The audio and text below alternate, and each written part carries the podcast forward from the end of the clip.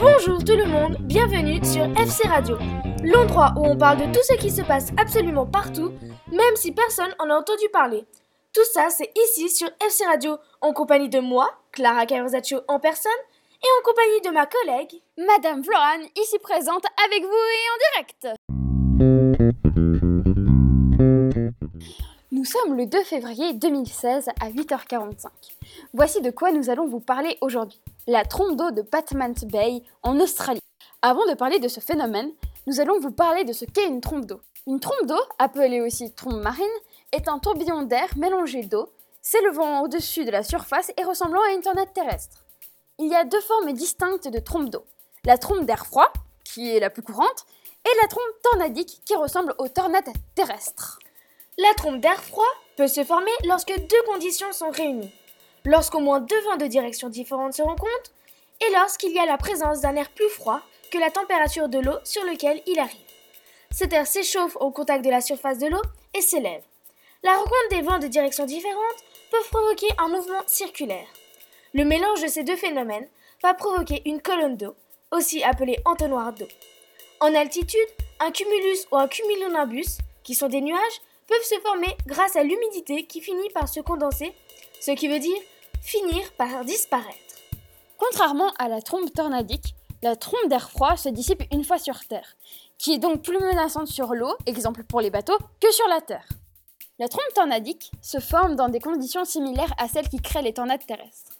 Il faut que les vents soient violents et brutals selon l'altitude, de l'air chaud à la surface et de l'air froid à l'altitude les trompes tornadiques sont associées à de violents orages. Heureusement, il n'y a eu aucun mort ni blessé. Grâce aux technologies d'aujourd'hui, nous avons pu localiser June, une jeune Australienne de 53 ans, ayant vu la catastrophe de ses propres yeux. Voici son témoignage. Yes, I was here when the disaster occurred. It was terrible. In the beginning, I thought, is it a tornado in the ocean? But I looked more closely and I saw that the tornado was in fact filled with water. It's very creepy that when something like this happens and you had no idea it existed. I searched the web to see what this phenomenon and uh, I saw that it was something that could happen. Voici une traduction de ce qu'a dit notre internaute. Oui, j'étais là quand la catastrophe est apparue. C'était terrifiant. Au début, je me disais, est-ce que c'est une tornade dans l'océan? Mais j'ai mieux regardé et j'ai vu que cette tornade était remplie d'eau. C'est vraiment étrange de voir ça quand vous ne savez même pas que des choses comme ça existent. J'ai cherché sur Internet qu'est-ce que c'était ce phénomène et j'ai vu que c'était quelque chose qui pouvait arriver. Pouvez-vous en dire plus sur ce que vous avez vu? This phenomenon was incredible. It was very, very tall. I was afraid for the boat and that the surface would drown. I was also scared for myself. It was so fast. Ce phénomène était incroyable. C'était immense. J'ai eu peur pour les bateaux et que les surfeurs se noient.